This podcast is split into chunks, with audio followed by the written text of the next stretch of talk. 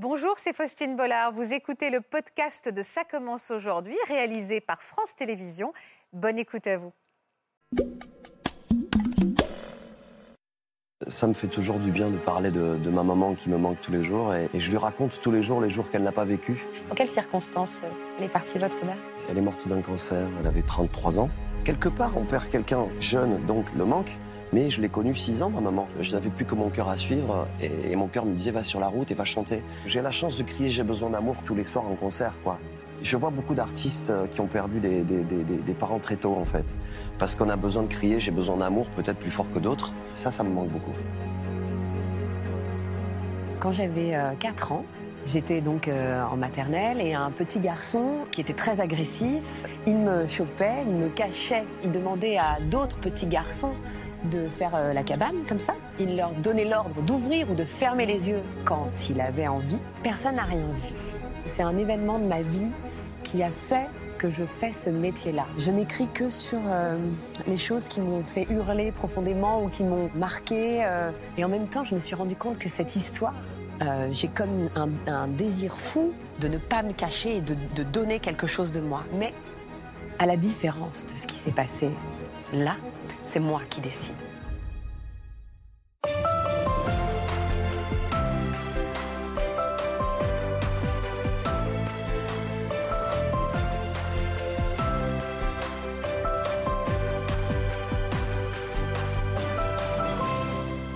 Bonjour à tous et merci de nous retrouver pour cette semaine spéciale en compagnie de personnalités qui ont accepté de se confier à cœur ouvert sur le plateau de Ça commence aujourd'hui. Regardez ces deux enfants derrière moi, qu'ils sont mignons, peut-être que vous les reconnaissez.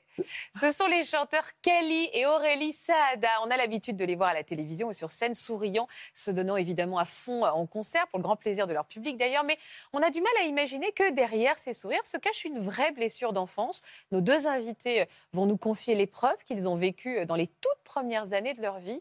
Ils viennent aussi euh, passer un message sur notre plateau et je les remercie infiniment pour leur confiance. Bienvenue à tous dans Ça commence aujourd'hui. Et bonjour à tous les deux. Bonjour. Je suis ravie de vous recevoir sur le plateau parce que je vous aime énormément tous les deux et je suis très curieuse de vos vies respectives et je suis touchée par votre confiance. Merci infiniment encore une fois. Je vous présente Natacha Espier qui est certes enrhumée, mais je ne doute pas qu'elle va être, qu'elle va être évidemment sensible et qu'elle va accompagner tous les messages que vous avez envie de faire passer. D'ailleurs, c'est la première question que j'ai envie de vous poser. Pourquoi vous avez accepté et quels sont les messages importants que vous êtes venus délivrer sur le plateau? D'abord, Kali. Ah, pourquoi accepter Euh, Ça me fait toujours du bien de parler de, ma maman qui me manque tous les jours et, je lui raconte tous les jours les jours qu'elle n'a pas vécu. Et aujourd'hui, la voir peut-être en photo, en tout cas la voir euh, près de moi et, de dire combien j'en suis fier depuis toute une vie que je n'ai pas passée avec elle. euh, Voilà pourquoi j'ai accepté. Et vous, Aurélie Qu'est-ce qu'on peut faire de ces douleurs-là? Moi, j'en ai fait une chanson. Donc, se dire que les choses tristes qu'on vit, bah, on, peut, on peut en faire quelque chose. On peut les de- transformer, voire même les magnifier aussi. Exactement. On va commencer avec vous, Kelly. Vous êtes un des artistes les plus appréciés des Français. Vous êtes devenu euh, très connu au début des années 2000, notamment grâce à cet album euh, L'amour parfait, euh, qui rassemble énormément de tubes. Vous me permettez juste qu'on écoute celui qui, qui- qui, évidemment, qu'on connaît tous par cœur, mais qui nous fait toujours du bien d'écouter. Oh, oui, oui, bien sûr. Je suis pendu sous vos fenêtres, au pied de l'arbre, peut-être demain, la petite fleur qui va naître vous racontera mon chagrin. C'est quand le bonheur, c'est quand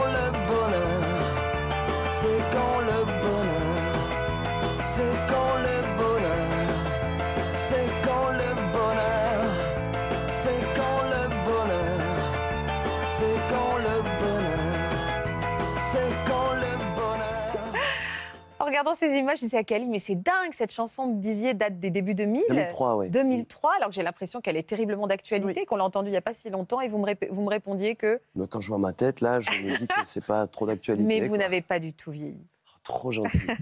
Alors, on va remonter un petit peu le, le fil, justement, de votre histoire. On va remonter le temps et découvrir votre petite enfance, justement, en images, l'occasion de découvrir votre maman. Euh, ce sont des images que vous nous avez confiées. Je vous en remercie encore. Regardez. Cali, de son vrai prénom Bruno, né le 28 juin 1968 à Perpignan. Ses parents, Vincent et Mireille, se marient quelques années plus tôt et forment le parfait amour. Petit Benjamin de la famille, il grandit choyé par toute la fratrie. mais surtout par sa maman, également directrice de l'école du village. Entre voyages et moments en famille, l'enfance de Cali est douce et sereine. Malheureusement, un événement va venir ternir son insouciance. Vous me permettez de vous appeler Bruno Parce que quand je vois ces Sûr, images, j'ai aussi envie de vous appeler Bruno. Mm. Cet événement, donc, c'est la disparition de votre Ouais. maman. Dans quelles circonstances euh, elle est partie, votre mère?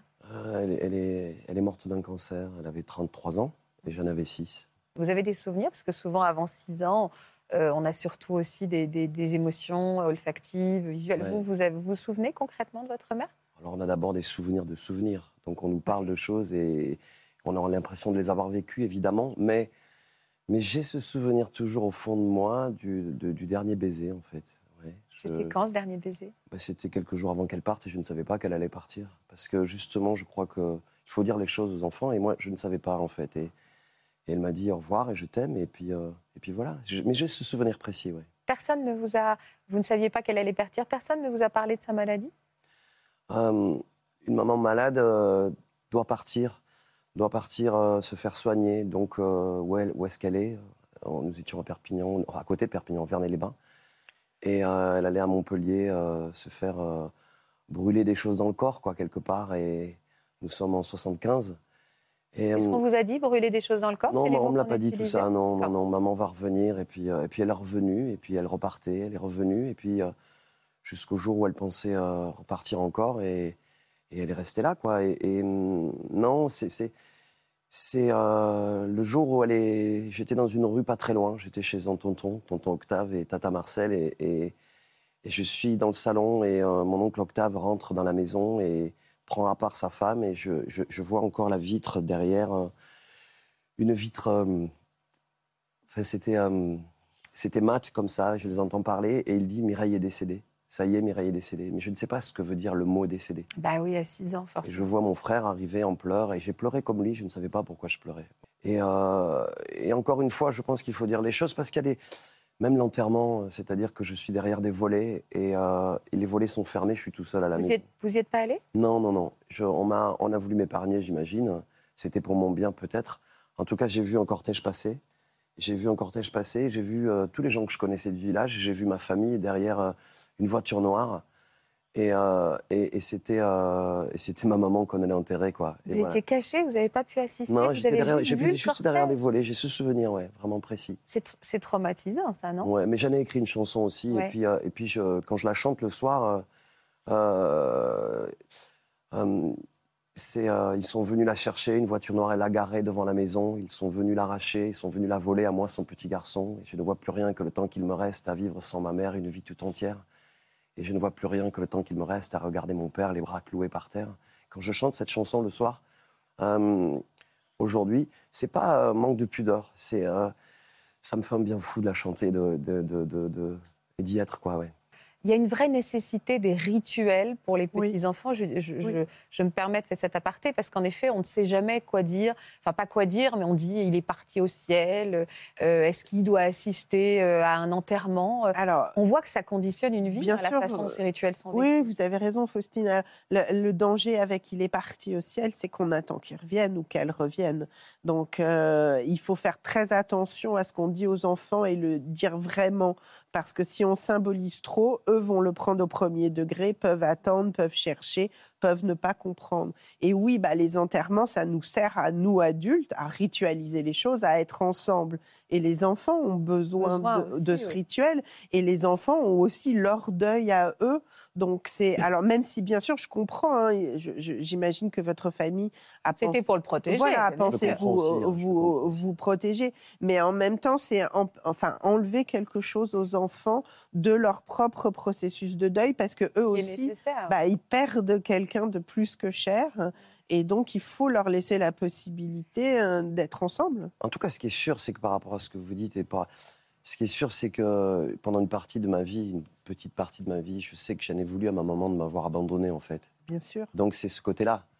Euh, Ah. après, Vous avez été en colère. Ouais, j'étais en colère, ouais, euh, contre la vie et contre. Ben voilà, c'est c'est, euh, d'autant plus que vous en parliez, en 75, c'est tabou. Et euh, des, des- des- des gens de ma famille ont brûlé tout- toutes ces affaires. Ah, c'est- Ouais, On avait brûlé vos, les affaires de votre mère? Ouais, ouais. Et, et, Pourquoi- euh, peut-être, un- peut-être pour, euh, pour euh, je sais pas, pour, pour couper tout ça, pour enlever tout ça. Sauf qu'aujourd'hui, moi, j'ai j'ai quatre C'est enfants et, pour- et, et, euh, Oui. et en parler avec eux euh, sans, sans, sans aucune trace, c'est compliqué. Il y, a, il y a très, très, très peu de choses. Et hum, voilà, c'est. Mais, mais ça a conditionné ma vie, évidemment. Mais ce que je, ce que je- après, je le dis avec le sourire, parce qu'on est là quand même pour, pour, pour donner de l'espoir. Enfin, c'est pas l'espoir, mais pour en parler. Euh, ce, qui est, ce que je trouve très, très, très Et beau. vous avec que- vos enfants. hein. Ouais, mais Elle est chouette cette photo. la vie, la vie de. Je vois beaucoup d'artistes euh, qui ont perdu des, des- des- des- des parents très tôt, en fait. Parce qu'on a besoin de crier, j'ai besoin d'amour, peut-être plus fort que d'autres. Euh, et, et je vois des gens comme ça. Je me dis que, que si ma maman avait été là, près de moi, j'aurais peut-être euh, exercé le plus beau métier du monde, qui était le sien. C'était euh, euh, institutrice. Ah. Euh, pour- j'aurais sûrement peut-être fait ça. Elle m'aurait sûrement dit, tiens, ça c'est bien, et j'aurais peut-être suivi ça. Alors que là, euh, je n'avais plus que mon cœur à suivre, et, et mon cœur me disait, va sur la route et va chanter. Et alors, euh, alors je la remercie tous les jours parce que c'est peut-être aussi grâce à ça que, que je suis sur C'est la le route. cadeau caché de la disparition de c'est ça. La résilience aussi de, de pouvoir. euh, ça, oui. ouais. Ouais. Et Vous aviez puis, j'ai quel âge l'impression qu'il y a un- il y a un rapport des enfants à la mort qui est un peu différent Bien sûr. des adultes. Euh, moi, je sais que quand j'ai eu des, des- des grands-parents, des oncles qui sont morts, il y a toute un, une cérémonie de deuil dans ma Oui. culture. Donc le corps est euh, caché sous un linceul, mais euh, est dans la maison jusqu'à l'en- jusqu'à l'enterrement. Et donc, euh, on fait des prières devant ce corps. Donc Ouais, il, est, sûr. il, est, il est là, on le voit, il y a des enfants, il y a des amis, il y a, les gens viennent. Et, Ça euh, fait partie de la vie. ça fait partie de la vie. Et en fait, c'est marrant parce que je me souviens qu'à cette époque-là, quand j'étais enfant, la mort proche, ben, c'était pas aussi effrayant que ça peut le devenir quand on est adulte, quoi.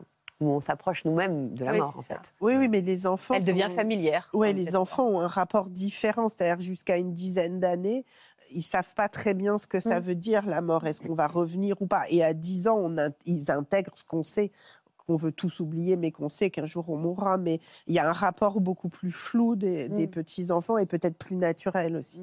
Cette photo, vous aviez quel âge, celui de votre premier ouvrage Seuls les enfants savent aimer? Vous aviez quel âge? Bah, entre 0 et 6. Mais je peux pas trop vous dire. Non, mais alors moi je dirais, allez, attendez, à vue de nez, oui, c'est ça, 5-6 ans. Quel genre de petit garçon vous étiez avant la disparition de votre mère?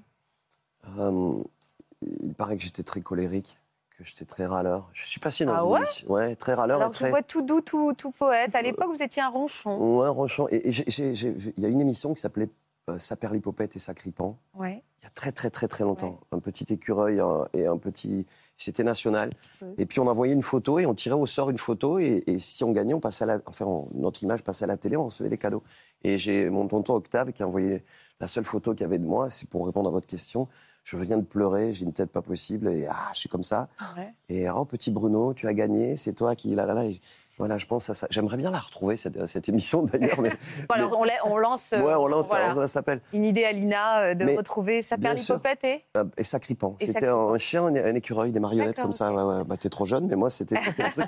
Mais, mais, mais, mais euh, pour, pour, le, pour le- la maman qui. euh, ce qui est sûr, c'est que de- depuis, euh, depuis que je l'ai revue, ma mère, je l'ai revue, ma mère, en fait. Et ça, eu- vous l'avez revu. je voilà. l'ai revue parce qu'un jour, j'étais chez moi, c'était fin d'après-midi, je lisais un livre, j'avais euh, 20 ans.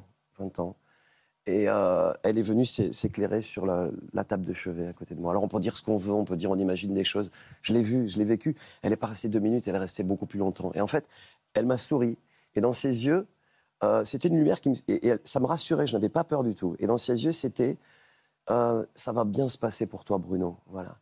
Et, et donc, je sais beaucoup de choses depuis ce moment-là. Ça vous a sérénisé cette rencontre? Ouais, et puis c'est surtout que, que on- moi j'ai la foi, mais on croit, on croit pas. C'est pas une question de ça, c'est que je l'ai vue. Donc elle est avec moi et c'est quelque chose qui m'accompagne toute ma vie. Je m'aperçois qu'on n'a pas posé une question essentielle. C'est quel genre de, de- de femme était votre mère? C'était la plus belle femme de mon village, de Vernet-les-Bains. Alors, je pense que les enfants vont dire ça de leur maman, mais elle avait gagné euh, le, le prix de beauté de mon village à Vernet-les-Bains. Et avec euh, mon père, il formait un couple. euh, tous les témoignages sont le couple heureux, parfait, euh, heureux, quoi. Enfin, parfait, un couple n'est jamais parfait, mais heureux. Un et- couple idéal. un couple idéal. Et euh, c'est sûr qu'après ça, mon papa a été dévasté, quoi. Voilà, c'est ça. ouais. De quelle manière il, il vous a accompagné dans ce deuil ou est-ce qu'il n'a pas pu parce que lui-même était dévasté? Euh, les, les, les, les- Les souvenirs, non, papa a toujours été là. Moi, j'aimerais bien arriver à sa cheville quant à l'éducation de mes enfants, quoi. Ouais. Mon père m'a dit quelque chose de très important, et ça, ça peut aider aussi des, des parents, parce que ça m'aide beaucoup. Euh, quand on arrive un peu plus tard, à l'adolescence, et qu'on commence à faire des bêtises et à suivre des, des- des- des gens qui font des bêtises, il m'a dit Je ne suis pas là pour voir ce que tu fais, mais je te fais confiance. Et le fait que mon papa me dise, me donne sa confiance, j'ai jamais fait de grosses bêtises. Il était toujours là. Je voulais pas trahir la confiance de mon papa. Ça, c'est c'est c'est un conseil que je donne au papa parce que je trouve ça important. Aux mamans aussi. hein. Au moment aussi de dire à, à leurs enfants. La vie est folle, puisque hier soir, pardon de cette parenthèse, mais hier soir, j'ai reçu un message de mon papa qui a terminé avec Je t'ai fait confiance. Et toute la soirée, je me suis dit, j'adore qu'il me dise ça à mon Ah âge. ben voilà. C'est fou que vous me disiez ça ce matin, la Ben, c'est ça, c'est totalement ça. Alors mon papa, oui, dévasté, mais euh, je rends hommage à, à mes sœurs, ma grande sœur, ouais, Sandra. Mm. Elle avait 12-13 ans à l'époque et, et euh, une brillante élève, et c'est elle qui nous a, qui nous a élevés. quoi. C'est ce que j'allais dire. Comment la fratrie s'est recomposée après, la, après le deuil de votre maman? Comment, quand vous êtes, euh, est-ce que vous en parliez déjà entre, entre vous? Est-ce que c'était tabou? Les souvenirs que j'ai, c'est euh, une normalité de rentrer de l'école et, et d'avoir sa grande sœur qui, qui- qui s'occupait de moi. Euh, les repas, les- le- s'habiller, tout ça. elle- Sandra là-haut, là, elle s'occupait de moi et, et, et, elle s'occupe toujours de moi. hein. C'est toujours ma, ma, ma- ma grande sœur. Mais, mais quand je vois mes enfants et quand je vois Vous mes êtes enfants, là, hein, c'est le petit, Moi, vous je suis êtes le petit, petit ouais. dernier. hein. quand je vois, bah, je suis pas très gai encore. Et j'ai jamais, hein, jamais j'ai un sourire. Bah, sur une c'est- photo, en fait, je me suis fait la même réflexion sur cette photo. J'ai en jamais fait. un sourire. On vous voit photo. jamais sourire, mais peut-être parce que vous aimiez pas juste les photos. Il ne faut pas forcément faire une Ouais, conclusion ben, euh, hâtive. En tout cas, voilà. Et, et- et ce qui est sûr, c'est que euh, elle, elle- elle nous a, moi, elle, moi, moi, elle- m'a amené, elle m'a amené sur le chemin de la vie. Et, et quand je vois mes enfants qui grandissent, quand je vois mes filles qui passent par cet âge-là, ben, je me dis, mais c'est tellement jeune pour, s'occuper- pour, pour, pour vivre tout ça et, et être responsable d'une fratrie. Aujourd'hui, euh, mon autre sœur Gina, euh, voilà, est, est un petit peu la maman de toute notre famille. On se confie à elle et c'est elle qui, qui dirige un peu tout. C'est elle, c'est elle qui, qui- qui mesure les choses euh, importantes de, de ce qui se passe et c'est elle qui réunit surtout notre famille. Et je crois que c'est les voilà, elles- elles ont pris le rôle de maman, c'est sûr, ouais. et quand je regarde aujourd'hui euh, des amis qui, qui, qui sont fâchés avec leurs parents, qui sont fâchés, je dis attention, tu sais, tu t'es fâché. J'imagine qu'il y a des très bonnes raisons, mais c'est ta maman, il y en a qu'une. Et moi, je l'ai pas. Et te- va la voir, réconcilie-toi avec elle et dis-lui que tu l'aimes, quoi. C'est, trop important, quoi qu'il arrive.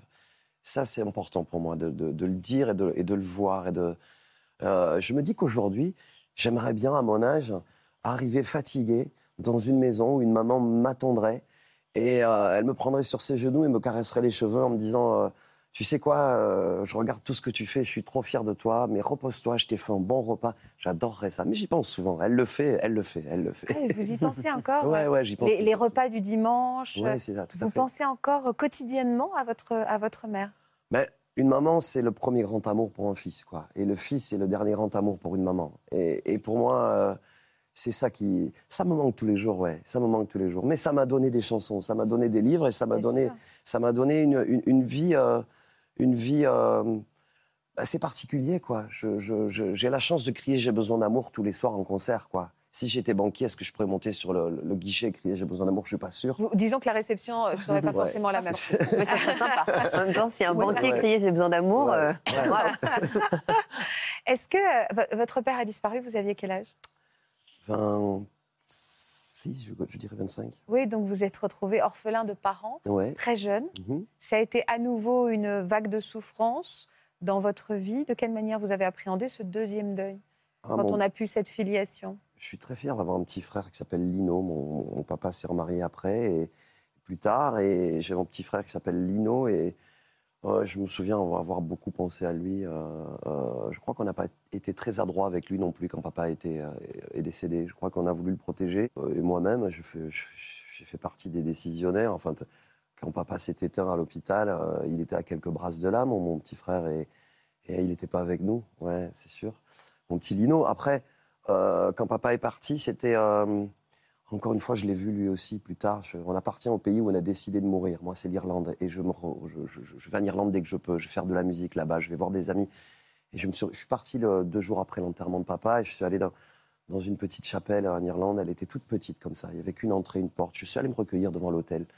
Et, un bruit derrière moi, je me retourne. Il y avait un homme en, en toile de bure qui me souriait. Et je me suis retourné, et puis retourné. Il n'était plus là. J'ai voulu le poursuivre pour lui parler. Et la porte était. euh, Enfin, J'ai ouvert la porte, elle était fermée, il n'était plus là. Le premier village était très très loin. Il y avait, il y avait une étang... Il pouvait, voilà, c'était papa. Voilà, c'était, c'était sûr. Et euh, non, mon père est, est- est, euh, est très présent, euh, beaucoup, beaucoup, beaucoup. Je sais que, que c'est marrant parce que je descends de. Enfin, c'est marrant. c'est Ce mot pour dire c'est étonnant. Ouais. Je descends d'une- d'un grand-père qui était dans les brigades internationales, Giuseppe Caliciuri, qui s'est battu contre tous les fascismes. Il est mort à 56 ans. Et dès que maman est partie, euh, papa nous a dit Je mourrai à 56 ans. Il est mort à 56. C'est fou. Ouais. C'est fou. Mm. C'est la fragilité de la vie. On mesure la vie comme une caisse d'épargne souvent, alors que alors qu'on meurt demain. Et mais je le sais trop quoi. Donc euh, l'idée c'est en même temps c'est de se dire il faut croquer, il faut dire les choses et il faut les écrire, il faut les chanter, il faut les faut les faut embrasser les gens, il faut dire plein de bêtises surtout dès qu'on peut et, et se tromper c'est magnifique. Et puis tout ça, je le vis tout ça. Alors je sais pas si c'est écorché vif, si c'est fragile. En tout cas je je m'amuse avec mes amis à leur dire hein, quand ils veulent rentrer le soir ou ou quand on doit, je dis attention, on meurt demain, quoi. Alors les amis restent avec moi le soir. Non, mais il y a, y y y cette. Et en même coup, vous temps. prenez soin de vous? Parce que euh, vous savez qu'on peut mourir demain. Est-ce que vous prenez soin de vous? Non, Oui. je, je, je, je Là, vous baissez les yeux quand je. Ouais, non, non, parce que c'est vrai que non. Je, je, je, je, je, je me suis jamais drogué dans ma vie. euh, J'ai jamais touché à des choses comme ça. Après, c'est vrai que je, je, l'hygiène de vie n'est pas géniale. Et puis, euh, parce que sur la route, et parce que beaucoup de choses, et parce que je me lève à 6 heures du matin chez moi, mais je me couche à 6 heures du matin quand je suis sur la route. Donc, c'est des choses comme ça. Donc, euh, C'est le bordel. c'est le bordel. Mais j'adore ça, en fait. J'adore ça. Et j'adore. Euh, je dis, ouais, j'ai dix- j'ai 16, j'ai 16 ans et 13 998 jours, parce que c'est important, les jours de les compter. Enfin, de les Non, mais sérieusement, c'est vrai? Ouais, ouais, ouais. En tout cas, Vous les comptez vraiment? Ouais, je les compte et puis, et puis je m'amuse. C'est drôle. Et Oui. pourquoi à partir de 16 ans? Oh, Parce qu'à 16 ans, c'était le premier tour de manège pour moi. J'ai fait l'amour pour la première fois à 16 ans. Et, et- et- et- et j'ai sauté la falaise à ce moment-là avec ma meute d'amis émerveillés devant. Comme j'imagine, les mômes émerveillés en se disant Waouh, on a l'avenir devant, on a l'éternité devant. Aujourd'hui, avec tout ce qui se passe, euh, la, la- la- la Covid, les guerres et tout ça, nos enfants se posent des questions qu'on ne se posait pas à l'époque. Moi, quand Popé, ma fille euh, qui a 10 ans maintenant, euh, me dit Papa, que- Popéa, j'adore ce Popé, ouais. Com- comment Eh, Papa, alors on va mourir par la bombe nucléaire parce que quelqu'un a dit qu'avec la guerre en Ukraine, il y aurait le nucléaire et tout ça. Ces questions, on ne se les posait pas quand on les amène à l'école et qu'on fait un trait rouge et avec le masque comme ça. Non, il faut dire à nos enfants que le soleil est devant, que, que tout va bien se passer, que leur vie sera merveilleuse. Il y a, ils ont- il y a trop d'an- d'anxiété. On n'a pas vécu avec ça. Moi, je viens d'un village, malgré tous les chagrins. On- on- je viens d'un village où, où, euh, où on était tellement heureux. On allait faire des cabanes le soir, on rentrait à pas d'heure et personne s'inquiétait. Aujourd'hui, c'est compliqué de laisser un enfant. On le voit trop. Euh, et en même Bien temps, sûr, moi, bien le sûr. message que je veux passer, c'est que c'est dans une logique de vie, même si c'est trop tôt. Euh, ma maman est partie avant moi, voilà. Et on, on- on- on travaille avec ça. Vous avez Le des- truc impossible, Hmm. c'est l'inverse, voilà. Vous avez des enfants, euh, vous aussi? Ils ont quel... Elles ont quel âge, vos filles? Moi, euh, j'ai deux filles, ouais. comment, ont comment, elles 13 et vivent, 14 ans. comment elles vivent le, le- toute l'actualité, le monde, tout ce que vient d'écrire euh, Bruno? Eh bien, euh, elles se le prennent en pleine face, mais elles grandissent avec ça. Elles, elles ont grandi. euh, je me dis, c'est la génération qui a grandi euh, avec les attentats, avec euh, plein de choses très dures. Mm. Après, euh, on s'adapte, les humains. Euh, on est là pour pousser, pour vivre, pour euh, repousser les limites. Et, euh, et, euh, et on a toujours cette capacité, je crois, tant qu'on est vivant, de, bah, de faire avec, de construire et de cuisiner avec euh, les ingrédients qu'on a. La cuisine revient. Alors vous, on est très dans la banque, vous, on est très dans la cuisine. On va le voir tout à l'heure. Après, dans la banque. euh, Quel genre de père vous êtes, Bruno Euh, beaucoup trop absent, je pense. Je fais de mon mieux, mais beaucoup trop absent. Après, quand je suis là, euh, ce qui est sûr, c'est que quand je suis à la maison, je suis en permanence avec eux et tout, et tout pour eux. Euh, je coupe euh, le, le- le- le reste, mais euh, papa, je fais de mon mieux. Je suis trop permissif. Et, et, et- et, C'est lucide au moins. non, non, non, oui, ok. Et, donc, quand ils veulent quelque chose vraiment, c'est à moi qu'ils le demandent. Et puis, et puis, et puis, justement, je suis pas très fier de ça parce que c'est la maman qui a le mauvais rôle là-dessus. Ouais. Ouais. Et quel genre d'amis vous êtes? Fidèle. Euh, un ami, c'est pas un ami, je, c'est un frère, quoi. Pour moi, c'est un vrai frère. C'est, c'est une famille que la vie nous a offerte comme ça, un chemin. euh, que ce soit Jean-Mi, Bubu, Alec, Fernand, euh, mon, la personne qui s'occupe de moi, mon agent, on va dire, euh, je m'appelle Bruno parce qu'il s'appelle Bruno. C'est-à-dire que nos mamans étaient les meilleures amies. Et comme je suis arrivé le quatrième, ils ne savaient plus comment m'appeler. Ils l'ont appelé comme le petit qui était là. Aujourd'hui, c'est lui qui travaille avec moi sur la route. Et puis, euh, depuis toujours, Alec, le petit garçon euh, que je raconte dans mes romans, euh, qui est arrivé, je me suis réfugié dans sa. c'est- mon frère, on est, Mm. toujours, on est toujours là et on se regarde vieillir, grandir. Et, et, euh, et- en fait, c'est une béquille. hein. Je suis sa- ta, ta béquille. Les gens ne se rencontrent pas, ils se reconnaissent. Et on s'est reconnus très tôt. Et vous, vous êtes aussi la béquille d'amis, de frères que l'on connaît tous. Regardez derrière moi. Salut Bruno, salut à tous. Alors je sais que le, le thème de l'émission est, euh, est assez douloureux aujourd'hui et je voulais en profiter justement pour célébrer euh, Bruno ta, ta, euh, ta capacité qui n'est pas donnée à tout le monde de faire des chansons euh, euh, entraînantes, enthousiastes, assez joyeuses et euh, sans jamais renoncer à aborder des sujets euh, difficiles, voire euh, profonds, voire tristes. Et les, les- les deux sont possibles et sont pas incompatibles et tout le monde sait pas le faire. Et, et moi je crois, j'ai réfléchi de t'envoyer cette vidéo, je crois que c'est pour ça que je suis aussi touché par, par, euh, par tes chansons. Bisous à tous.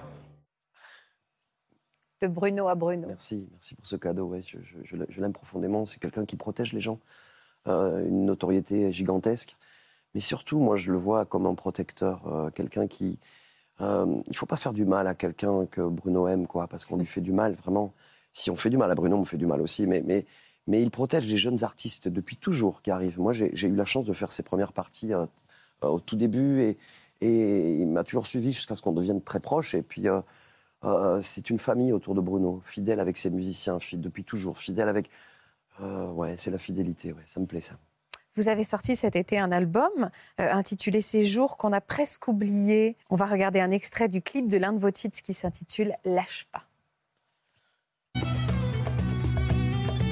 Lâche pas, lâche pas, lâche pas, lâche pas.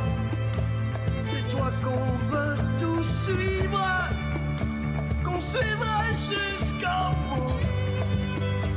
T'étais comme un grand frère pour nous, pour nous, pour nous. T'étais comme la rivière et la mer tout au. Il est beau ce clip, c'est en, Irlande? Non, alors euh, Ah, c'est tourné chez moi, c'est enregistré chez moi, c'est tourné chez moi en Catalogne. Ouais. Là, je suis à 2800 mètres d'altitude et je cours, je cours, je cours jusqu'à la mer et je plonge à Banyuls, sur une plage de Banyuls, pour, pour ceux qui connaissent. Et je plonge là à la fin du jour et, et euh, ouais, je suis très fier de, de- de ça. Est que très je- très beau ce clip. Il y a le côté je tombe, je trébuche, je Ouais. me relève. bah, je n'étais pas sûr de l'assumer jusqu'au bout, à mon âge. hein, C'est vrai. Vous n'étiez pas sûr d'arriver jusqu'à la ouais, fin c'est j'étais pas sûr d'y arriver. ouais, ouais.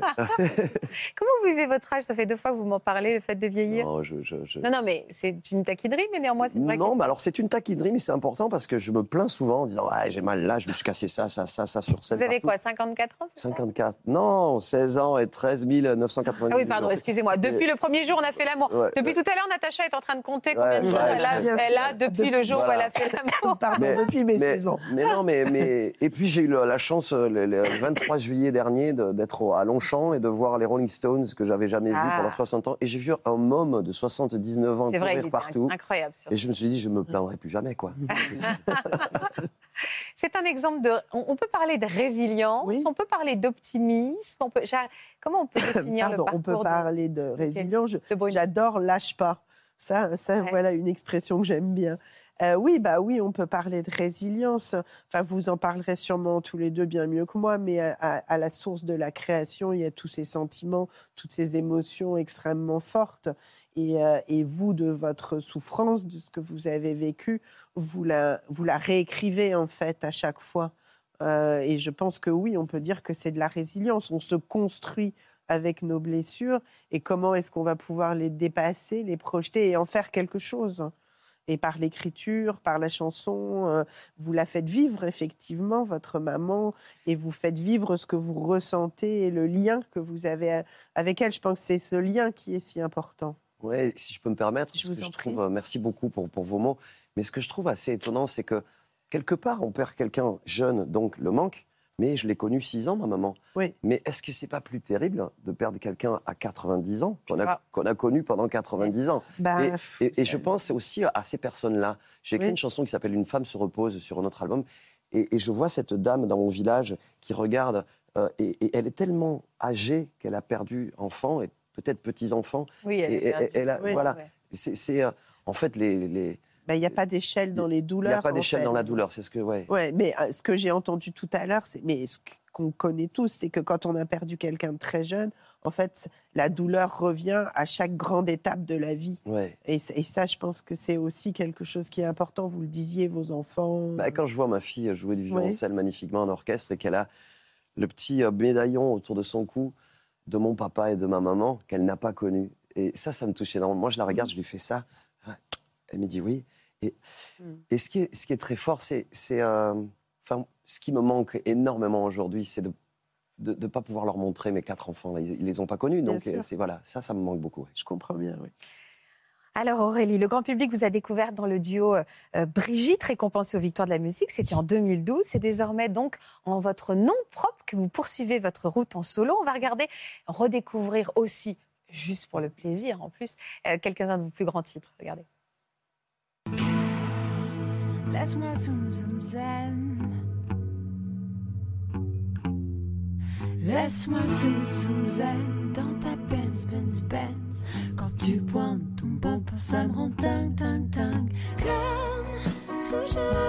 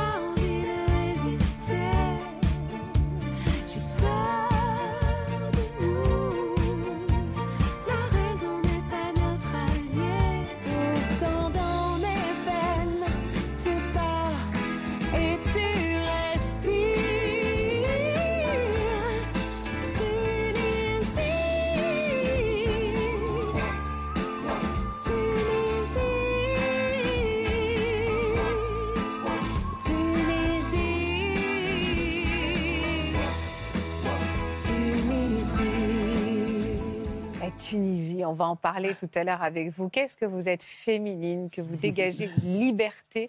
Quel est votre processus d'ailleurs d'écriture? Euh, je n'écris que sur euh, les choses qui m'ont fait hurler profondément ou qui m'ont tenue ou qui m'ont bouleversée, euh, qui m'ont marqué. Euh, souvent, j'écris d'ailleurs des chansons sur des sujets que je n'ose pas vraiment vrai? aborder avec des gens très proches. Ah que- oui Mais euh, c'est comme si j'avais. C'était plus facile pour moi de me montrer à nu devant tout le monde que devant une personne. Donc c'est compliqué pour vous de venir nous parler aujourd'hui? C'est quelque chose d'assez euh, particulier, oui. Nous, nous ne sommes pas très nombreux. Heureusement, il y a des gens Pas assez, pas assez.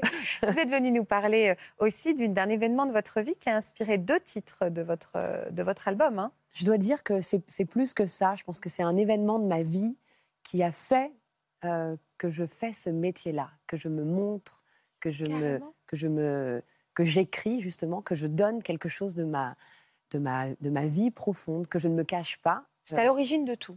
Je pense que c'est à l'origine de tout. On va écouter un extrait de La Grange, la Grange aux Belles, c'est Mm. ça, hein, qui, a, qui a été inspiré par cet événement dont vous, vous, vous allez nous parler. Pardon. Trop petite, trop petite,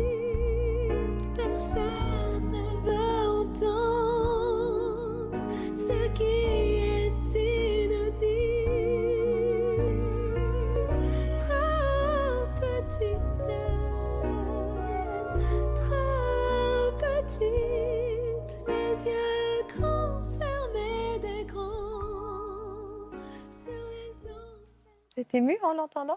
Eh ben, elle est particulière cette chanson pour moi. Hein. je je vous, je- je très vous cache pas. hein. Et je pense que, enfin, j'espère que on- les gens ouvrent les, les yeux et feront attention à, à, à ce- à ce monde de l'enfance qui n'est pas du tout un, euh, enfin en tout cas qui ne l'a pas été pour moi et je sais qu'il ne l'a pas été pour beaucoup d'enfants, euh, un monde de bisounours. Quoi. Alors, quand on parle du monde de l'enfance et quand on parle des agressions euh, sexuelles, puisque c'est ça dont on va parler, souvent on parle de, on va dire, de la prépuberté, 9, 10 ans. Vous, ce qui vous est arrivé, on remonte vraiment au monde de la toute petite Toute enfance, petite de la maternelle. C'est ça Ouais. qui est complètement fou. Est-ce que vous me raconteriez ce que vous avez vécu? Euh, oui, bah, quand j'avais 4 ans, j'étais donc euh, en maternelle et un petit garçon euh, qui était un peu un genre de ca- caïd comme ça, euh, de, euh, était, qui était très agressif, euh, m'obligeait à porter des robes. Quand je portais pas des robes, il me cassait la gueule. Et il avait euh, une façon de faire absolument horrible. Quand Bref. Il me chopait, il me cachait en- en- euh, derrière un poteau. Il demandait à d'autres petits garçons de faire euh, la cabane, comme ça. De- donc de, il, leur, euh, il leur donnait l'ordre d'ouvrir ou de fermer les yeux quand il avait envie. Enfin, et, euh, eh ben, il me mettait les mains dans la vulve et puis il m'obligeait à toucher. Euh, voilà. Ça s'appelle un viol. Ça s'appelle. Ça s'appelle un viol. Ça s'appelle un viol. Euh, je l'ai vécu. euh, je voulais jamais aller en récréation, je mourais de peur. Je demandais à, à la, à la maîtresse de me garder. euh, euh, et puis, les j'y arrivais parfois. Je disais, mais moi, j'aimerais bien encore travailler. Enfin, la maternelle. Enfin, Bien sûr. me dit, mais il faut que tu ailles t'aérer. Mais non, mais voyons. Personne n'a rien vu à l'époque. Personne n'a rien vu. Personne n'a rien vu parce que je pense que les gens ne s'attendaient pas à ça et puis que c'était plutôt bien foutu son truc. C'était vraiment caché. Euh, On l'envisageait même pas, surtout, parce que ça paraît complètement fou. Et ça a duré combien de temps, cette, euh, cette, cette violence inouïe? Alors, le, le temps, le, le temps que ça dure, les souvenirs sont flous à, cette- à cet âge-là. Euh, mais ce que je sais, c'est que je suis rentrée à l'école primaire à 5 ans, donc avec un an d'avance. Euh, je pense que j'étais décidée à quitter ce lieu très rapidement. Et, et que ça, ça a marqué. euh, on se relève, c'est comme je vous dis, les choses qu'on vit quand on est enfant. Bon, ben euh, voilà, on s'en est sorti. euh, voilà, moi j'ai fait ma vie. et, en même temps, je me suis rendu compte que cette histoire, elle a. Elle, c'est comme, un, comme un, mythe fondateur. Il y a des, comme des petits mythes qu'on vit dans l'enfance, qu'on qu'on est amené à reproduire dans nos vies de façon plus ou moins heureuse. Mais on peut aussi vouloir les reproduire avec euh, un instinct de survie et de vouloir en faire quelque chose de, de positif. Et euh, moi, je crois que euh, je suis chanteuse et que j'écris des chansons au- euh, autant sur, sur- au- avec aussi peu de pudeur sur ma vie. Toutes les chansons que j'ai écrites, que ce soit pour Brigitte ou, ou pour, pour mes albums, mon album solo, Oui. je ne, il n'y a aucun mensonge derrière ça. C'est, moi véritablement. Je, je ne me protège pas. D'ailleurs, euh, j'ai comme un, un désir fou de ne, de ne pas me cacher et De donner quelque chose de moi. Mais à la différence de ce qui s'est passé là, c'est moi qui décide. C'est moi qui décide de ce que je donne, c'est moi qui montre. Euh, Ah, elle est là, la démarche pour vous. bah oui. Oui, c'est ça. et un jour, j'ai compris C'est reprendre le contrôle, reprendre le lead. Voilà, je ne peux pas échapper à mon histoire, à ce mythe-là qui m'a, qui à cette histoire. Je dis mythe, c'est pas un mythe, mais à cette histoire qui m'a faite. Je ne peux pas y échapper. Je la reproduirai sans cesse. Mais maintenant, euh, j'en, j'en ai. euh, c'est moi qui ai les rênes de cette histoire. C'est moi qui décide de donner euh, mon, corps, euh, mes douleurs, ma vie, euh, ce que je suis, et, de l'offrir euh, au regard des autres. Est-ce que vous en aviez parlé à votre mère à l'époque, enfin à la maison? Parce que votre mère est psychanalyste, je crois. Ouais, ma Vous en aviez parlé? Alors, euh, Vous essayez d'en parler? J'ai un jour, j'ai essayé d'en parler. Je me souviens parfaitement. On sortait de chez ma grand-mère, on attendait l'ascenseur, et je me suis dit, je vais leur dire parce que j'ai vraiment, j'en ai marre en fait de ce qui m'arrive. J'en ai marre. Il faut, il faut que j'appelle à l'aide. Et je me souviens avoir regardé mes parents, essayer de prendre son courage à deux mains parce que dire, il y a un garçon euh, qui me met la main dans. Comment on l'appelle quand on a cet âge-là? Qu'est-ce que on dit quoi? On dit euh, le- la zézette, le je sais pas quoi, le, la Qu'est-ce qu'on dit le vagin? Qu'est-ce qu'on dit quand on est petite, petite comme ça? Est-ce qu'on est-ce qu'on arrive à se dire que nos parents savent même ce, que- ce dont on parle. ce dont on parle, ce qu'on avait, enfin le vocabulaire qu'on peut avoir pour dire Oui, ça.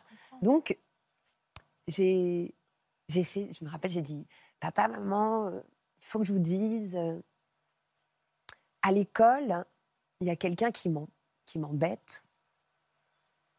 Et j'ai vu ma mère me dire, oh chérie, et j'ai, il y a- à l'école, il y a quelqu'un qui t'embête, et j'ai senti qu'elle ne mesurait pas du tout la, la gravité que je, Et à- je mettais dans Ouais. mon bête. Et à, ouais, à sa décharge, elle a entendu juste un petit garçon qui vous empêche de passer à la cour de récré. Quoi. Elle n'a pas du tout envisagé la gravité des choses. Non. Et je pense que je ne voulais pas anéantir ma mère, parce que je crois qu'on veut aussi euh, protéger nos parents.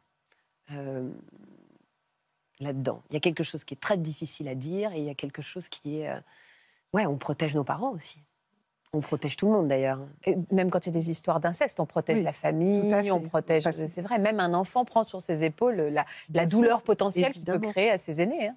Oui, oui, évidemment. Mais Je pense que c'est ça, c'est ce processus-là qui fait que vous, vous vous freinez avant de le dire. Au fond, si à ce moment, c'est ce qui se passe dans les incestes ou dans, dans les agressions sexuelles, c'est si la personne en face est réceptive à ce moment-là, quand vous, vous le dites, quand vous lancez ce premier hameçon, tout peut se dire.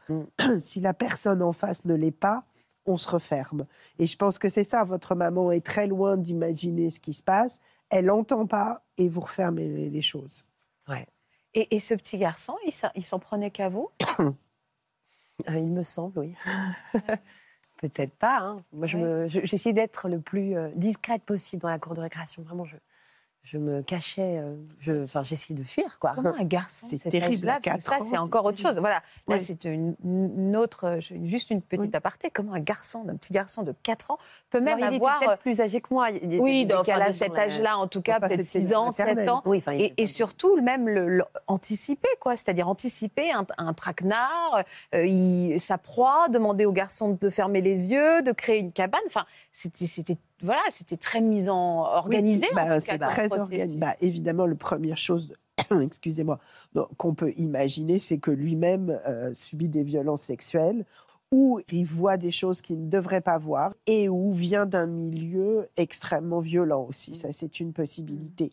Mais é- évidemment, si on est attentif à ça, il faut être attentif aux deux. Ça, Quand Bien vous sûr. dites qu'il faut faire de la prévention, c'est pour les victimes et c'est pour ces petits garçons ou ces petites Bien filles sûr. extrêmement violents. À- à- Pardon. Oui. Non, mais là, tu Oui. en parles, donc c'est c'est très c'est fou quoi. Enfin, je- je- je- c'est une confession. Et euh, donc à l'époque, tu n'as pas pu en parler à tes parents. Non. Tu leur as dit quand en fait ça? Tu leur as dit ou ils vont l'apprendre là Alors non, non, de- depuis je l'ai dit. Alors bon, moi j'ai fait un travail analytique euh, longtemps et d'ailleurs c'est c'est ce qui me c'est ce qui me permet d'écrire. C'est euh, souvent les artistes ont peur en, faisant un travail analytique de ne plus être capable de. Au contraire, moi je trouve que la musique, l'art, la création n'est pas une thérapie, c'est la, thérapie qui permet d'être totalement libre de tout ça et de pouvoir euh, créer. Euh, donc, bon, quand j'ai commencé mon travail analytique, je- l'ai commencé très tôt, quand j'avais 20 ans. Et parce que, justement, je ne savais pas ce que je voulais faire dans ma vie. Euh, je sentais quelque chose qui, bouillonnait en moi. Je, croyais que je voulais être comédienne, pour vous, ra- vous raconter. Et c'est assez marrant parce que ce choix n'est pas totalement anodin. Je pensais que je voulais être comédienne. J'ai fait une école de théâtre. Et quand j'étais sur des plateaux de tournage, eh bien, j'étais tétanisée. Je ne rêvais que d'une chose, c'était de disparaître, de me cacher. Je, me sentais euh, comme violentée. Je n'ai jamais été à- l'aise sur un plateau. Je, je voulais disparaître. Et je me suis dit, oh non, Vous planquez derrière quelqu'un, vous moi. planquez derrière un rôle, pardon, mais c'est un peu ça. hein. Mais c'est au-delà de ça. C'est que tout d'un coup, et j'ai analysé ça après, je sais pourquoi je... c'était trop difficile pour moi. C'était que être comédienne, c'était encore une fois être dans le désir de quelqu'un qui décide de ce que les autres vont voir de vous. Eh, je comprends. Et je, je Il est bon, votre psychanalyste, parce que vous avez bien analysé. Vous, vous avez fait un bon, un bon trajet.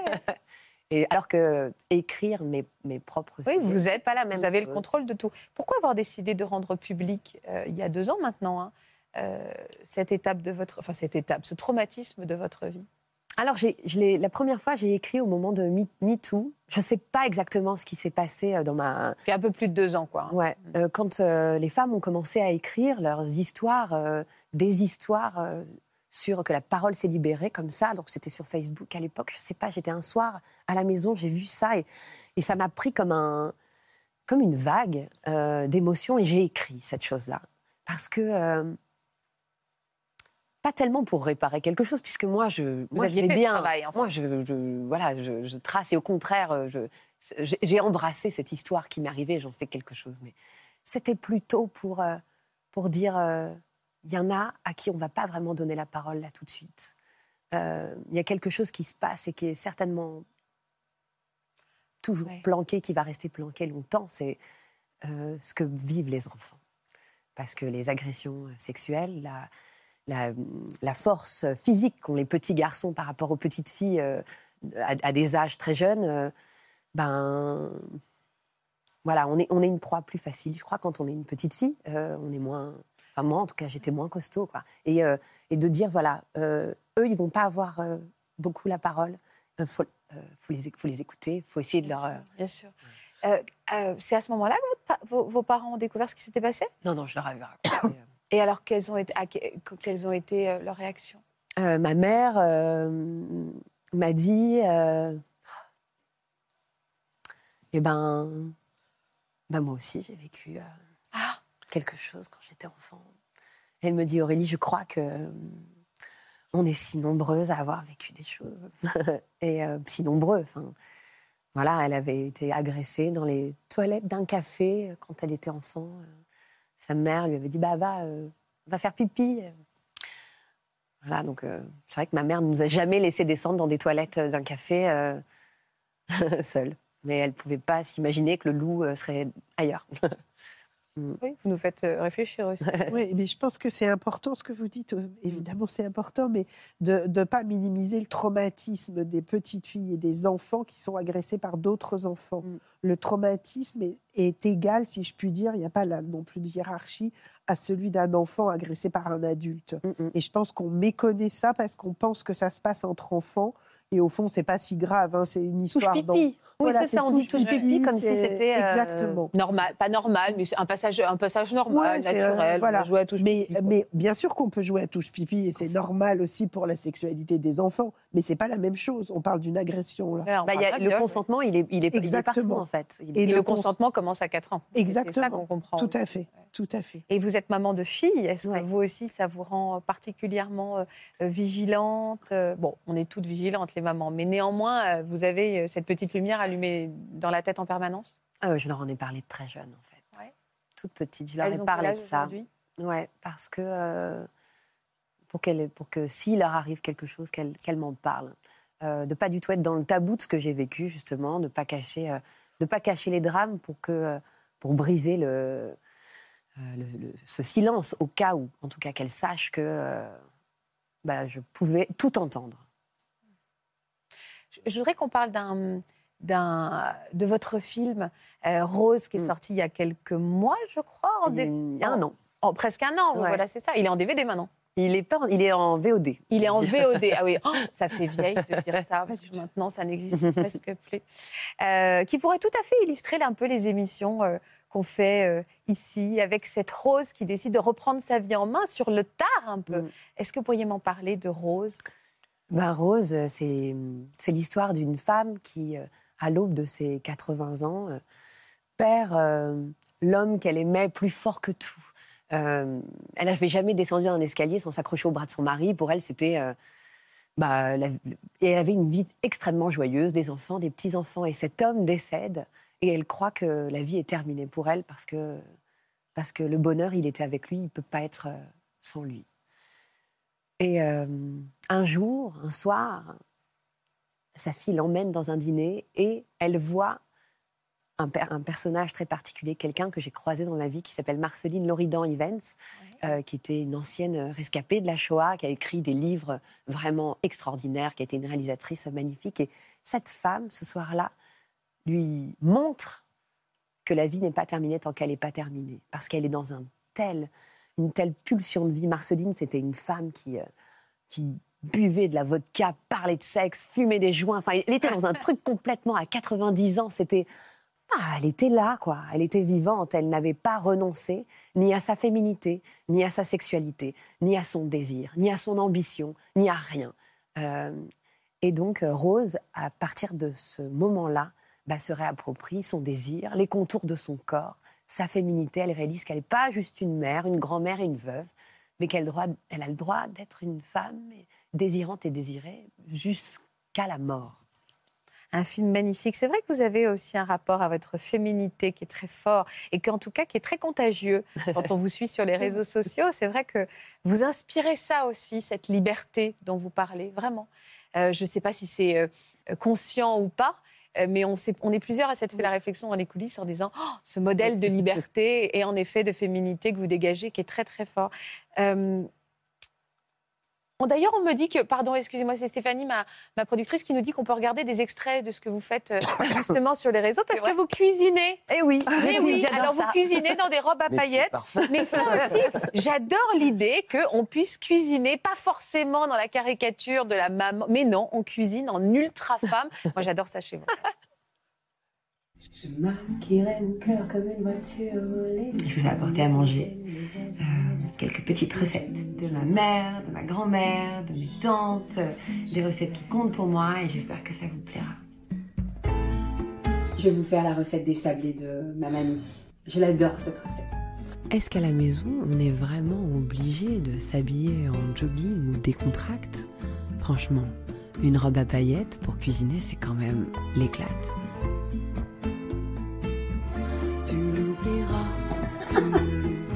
Vais m'acheter une robe à paillettes, ça va me donner envie de cuisiner.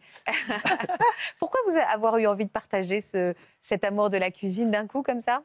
En Enfin, peut-être pas d'un coup, mais en bon, tout cas de- je d'en parler. je cuisine depuis toujours et c'est vrai que c'est comme ça euh, qu'on se dit je t'aime chez moi. C'est euh, c'est autour de la table, c'est euh, en s'invitant à manger, en se faisant goûter des choses. en-. Euh, je trouve que la, la cuisine, c'est à la fois euh, de l'érotisme, de l'amitié, euh, de la famille, euh, c'est un refuge. Bah, bien sûr. Ouais, Euh, c'est merveilleux. Moi, moi, je cuisine pas. Je cuisine pas. je- mais j'avais fait sur les réseaux une fois. J'avais euh, j'avais proposé aux gens de, de dîner avec moi en fait.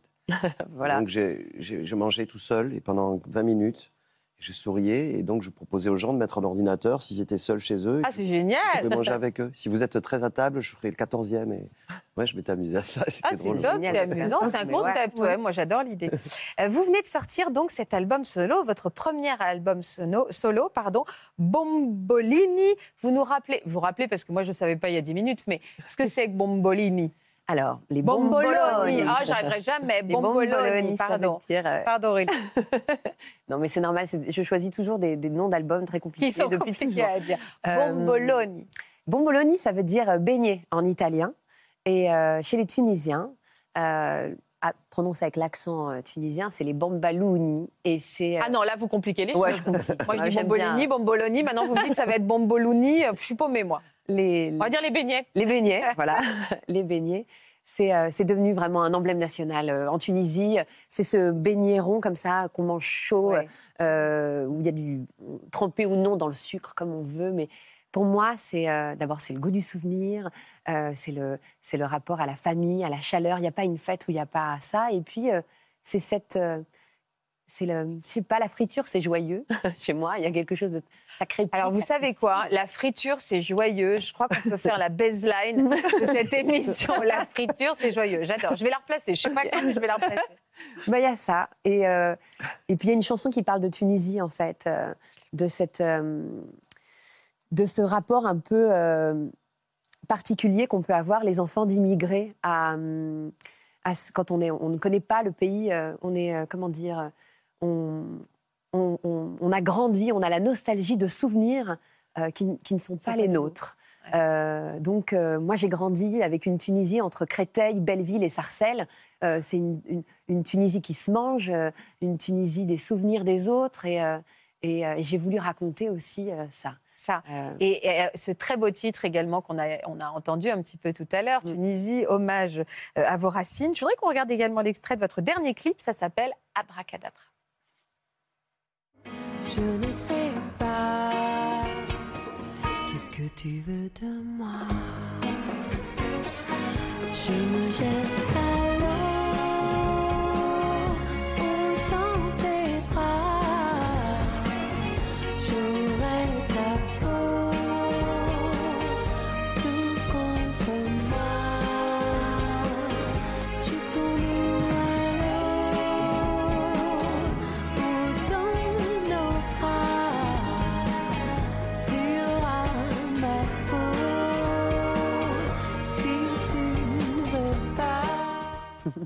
pourrait mettre aussi des paillettes, c'est la vie. hein.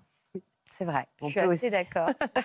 Pourquoi Vous avez Vous avez déjà eu l'occasion de chanter ensemble, tous les deux? Oui, on a fait. euh, bah, on en parlait tout à l'heure. euh, vas-y, vas-y. Ben, Cali, euh, il y, a, il y a bien longtemps, bien, avant Brigitte, euh, la toute première fois que je suis montée sur scène, je crois, ou une des premières fois en tout cas, euh, Cali m'avait invité à venir faire sa première partie à côté de Lille, je crois, ou je sais plus, Ouais. c'était dans le Nord.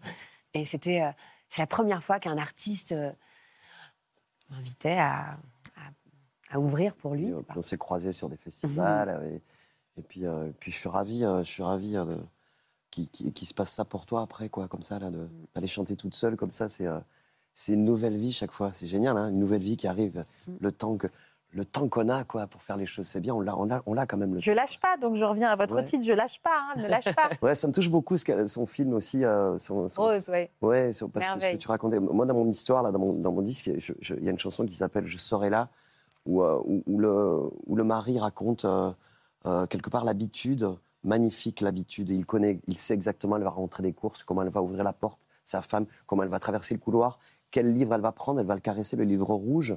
Et il sait exactement tout ça. Et on peut se dire, oh, les habitudes. Non. En fait, moi, je trouve qu'on est, nous sommes deux solitudes et nous formons un troisième fantôme qui est notre couple, qui est à nous.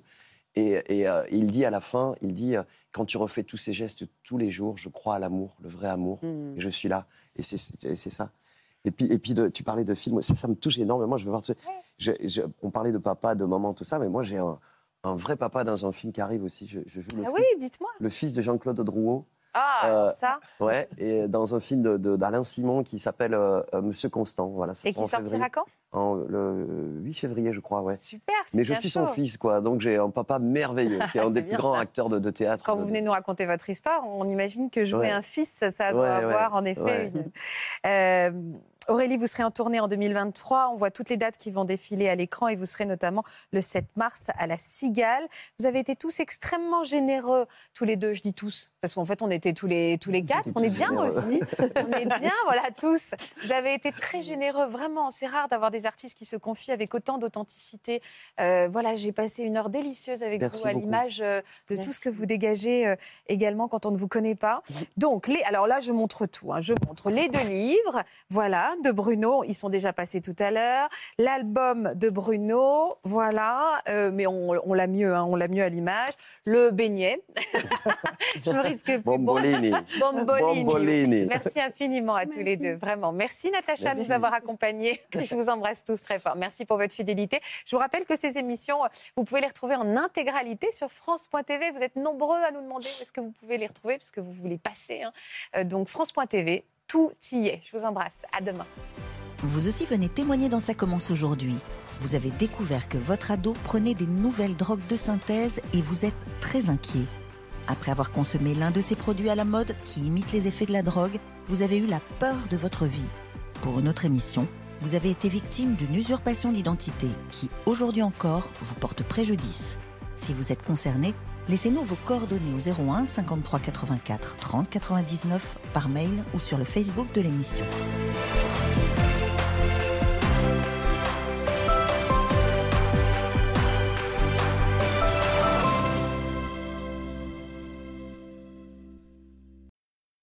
Voilà, j'espère que ce podcast de Ça commence aujourd'hui vous a plu. Si c'est le cas, n'hésitez pas à vous abonner. Vous pouvez également retrouver l'intégralité de nos émissions sur France.tv.